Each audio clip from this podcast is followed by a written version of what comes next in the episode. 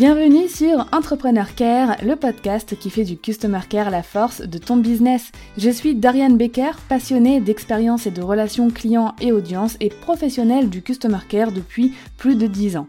Chaque semaine, tu découvriras un nouvel épisode qui t'accompagnera dans le développement de ton entreprise, seul ou avec mes invités. Si ton but est d'offrir à ton business toutes les chances de réussite qu'il mérite, alors abonne-toi et prépare-toi à faire fleurir ton business avec le Customer Care.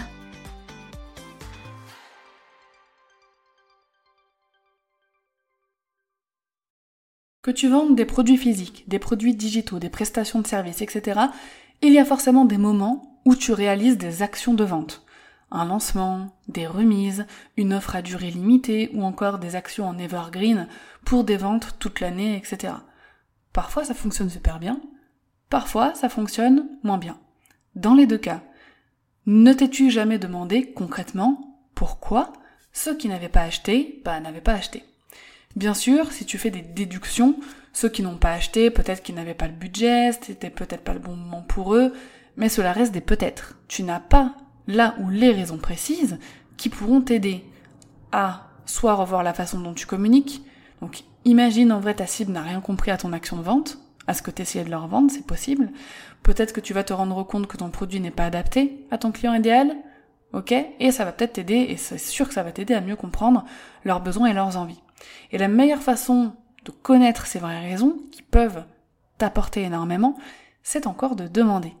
Que ce soit après une séquence email evergreen, après un lancement ou une action particulière, prends l'habitude de demander aux gens pourquoi t'as pas acheté. Alors, bien sûr, on va pas leur demander comme ça de but en blanc, je vais te donner la marche à suivre. Dans un premier temps, cette question s'envoie surtout par email, à ta liste email et plus précisément au segment auquel tu as proposé l'offre. Ok? À ceux qui, dans ce segment, n'ont pas acheté.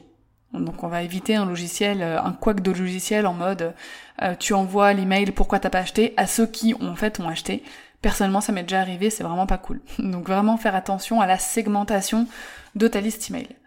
Une fois que tu sais à quel segment tu dois envoyer cet email, tu vas l'envoyer donc aux bonnes personnes prévues et tu vas rédiger un message quand même qui donne envie de te répondre. Donc je te donne un exemple d'un email que moi j'ai pu envoyer. bonjour prénom, bien évidemment dans ton logiciel d'emailing tu as la possibilité de personnaliser certains champs, donc là bonjour prénom. J'espère que tu vas bien, je m'adresse à toi aujourd'hui pour te poser une question, parce que j'ai vraiment besoin de ta réponse pour améliorer ma communication et ou mes produits. Il y a quelque temps tu as montré un intérêt pour telle chose, encore merci pour ta confiance. Puis, il y a un peu plus de 15 jours, j'ai envoyé des emails pour te parler d'une offre sur telle chose. Euh, c'est euh, et ensuite t'expliques un petit peu ce que c'est. On remet le contexte. Tu n'as pas investi dans ce produit en bénéficiant de telle offre. Tu peux rappeler l'offre vite fait. Est-ce que tu aurais une minute pour me dire pourquoi? Est-ce que telle offre euh, t'avait déjà suffi auparavant, si jamais il y avait un lead magnet par exemple? Est-ce que tu ne ressentais pas l'utilité ou le besoin? Est-ce que peut-être tu n'as pas compris ce que c'était? Tu peux guider un petit peu comme ça, donner des exemples pour que les personnes se disent ok mais quel genre de réponse elle ou il attend exactement.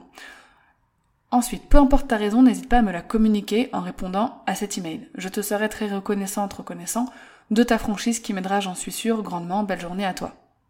Donc tu peux aussi faire un questionnaire et renvoyer vers ce questionnaire. Mais là, en tout cas moi dans cette situation, j'avais envie de laisser totalement libre la façon de s'exprimer. Et c'est souvent plus encourageant en plus d'avoir juste à cliquer sur répondre que d'être redirigé vers un formulaire. Donc la dernière fois que j'ai envoyé cet email, j'ai eu plus de 40 réponses, ce qui est quand même énorme je trouve. Et bien sûr, il faut ensuite prendre le temps de répondre personnellement à chaque personne qui prendra le temps de répondre à ta question et de te dire pourquoi elle n'a pas acheté.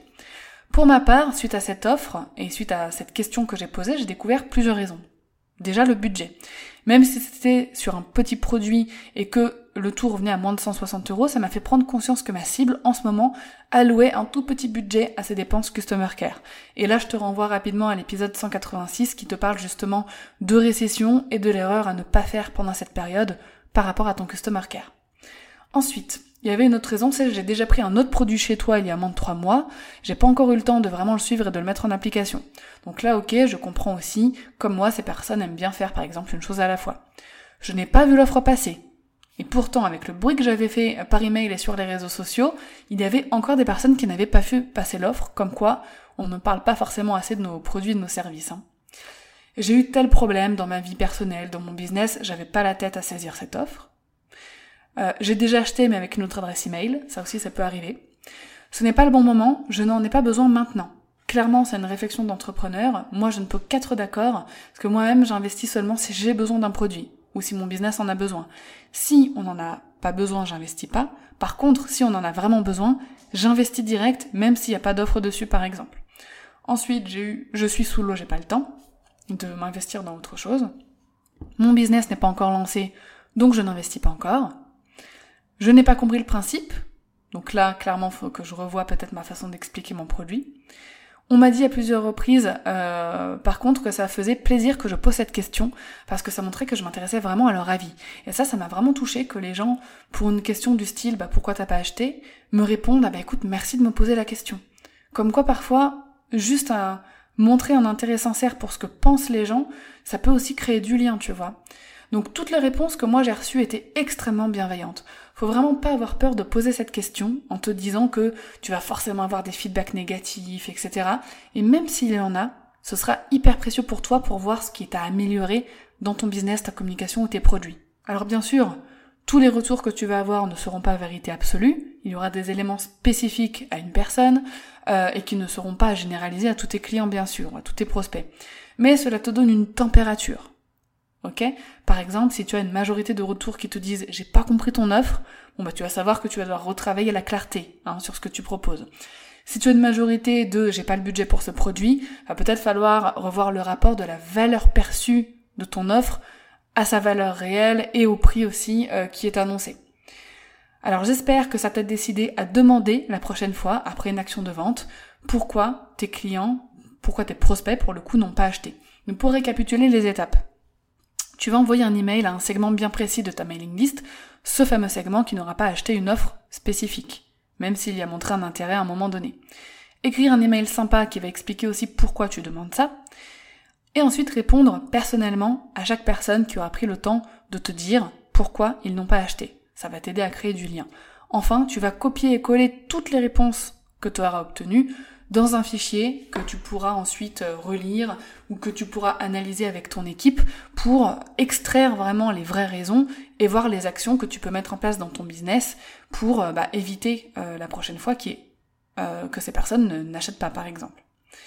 Donc d'ailleurs en faisant cet épisode, je me rends compte qu'il n'y a pas de template dans Customer Care Express pour demander ça justement. Donc je vais l'ajouter euh, de ce pas dans mon fichier pour euh, la prochaine mise à jour. Comme ça, si jamais tu Customer Care Express ou si jamais tu décides d'investir dedans dans l'année, sache que tu auras aussi le template tout prêt pour envoyer ce genre d'email et demander aux gens pourquoi ils n'ont pas investi dans ton offre, dans ton produit ou ton service.